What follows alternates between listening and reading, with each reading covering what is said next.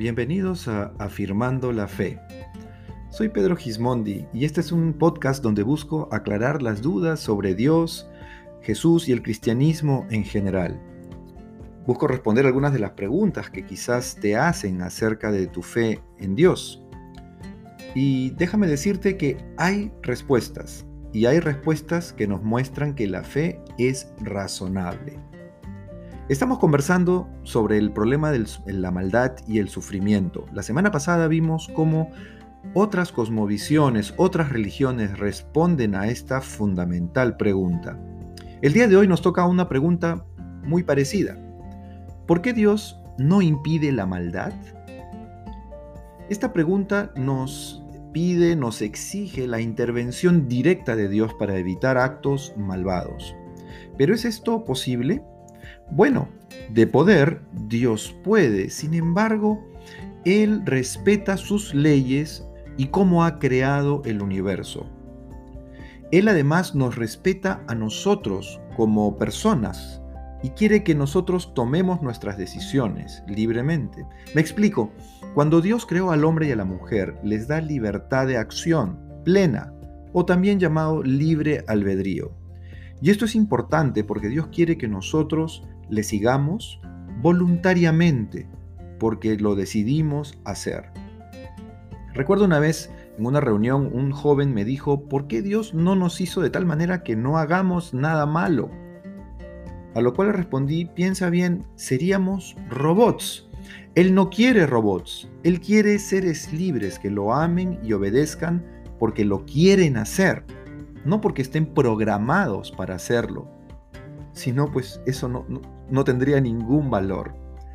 Para que exista el amor verdadero, tiene que haber verdadera libertad. Yo tengo 27 años de casado y sigo muy enamorado de mi esposa. Todavía recuerdo el día que nos casamos, cuando nos dimos el sí delante de nuestras familias y amigos. Pero imagina que yo la hubiera obligado a casarse conmigo. Muy al estilo de la mafia, le hubiera amenazado con matar a toda su familia si no se casaba. Ella lo hubiera hecho, pero con miedo y temor, no por amor, y a la primera oportunidad me hubiera dejado. Dios quiere que tú decidas seguirlo, amarlo, obedecerlo por tu propia decisión, por tu voluntad sin temor.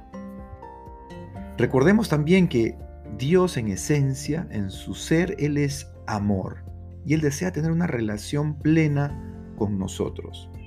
Volviendo al problema del mal, cuando Dios crea al hombre y a la mujer, les dice lo que pueden hacer y lo que no pueden hacer, les pone las reglas muy claras.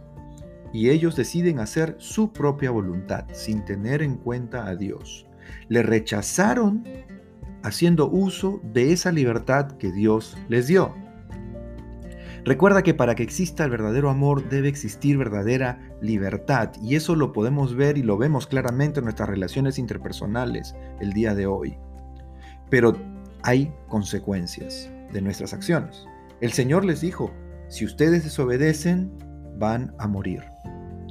Y ciertamente cuando Adán y Eva desobedecieron, no murieron instantáneamente, ellos murieron varios años después, muchos años después, pero la muerte tiene también otro significado y es el de separación. Lo que sí sucedió inmediatamente es que fueron separados de Dios, perdieron esa cercanía que disfrutaban con el Creador. Ellos recibieron las consecuencias de sus acciones. La maldad y el egoísmo entraron en el mundo. Lo primero que hizo Adán cuando Dios le increpa es echar la culpa a Eva. Eso afectó tremendamente su relación de pareja. Imagínate si tu esposo o tu esposa te niegan eh, públicamente.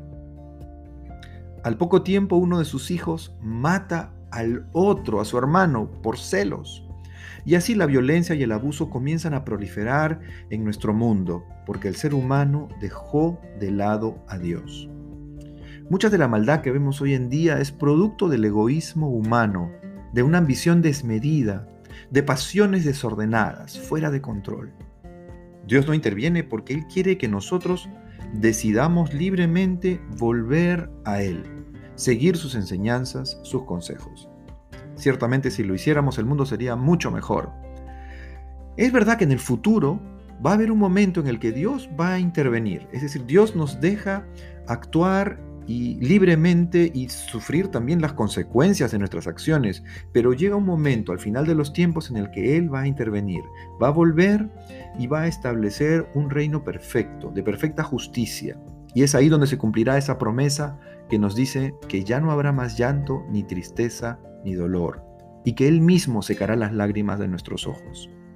Mientras tanto, necesitamos volver a Dios. Vuelve a Él, respeta sus enseñanzas y sus consejos, los cuales vas a encontrar en la Biblia. Descubrirás una nueva manera de vivir. Descubrirás que hay paz y alegría. Sí, aún en medio de los problemas diarios y en medio de esta pandemia que nos toca sufrir. Tendrás paz y alegrías, pues esta sale de un corazón que se encuentra tranquilo y en una buena relación con su Creador.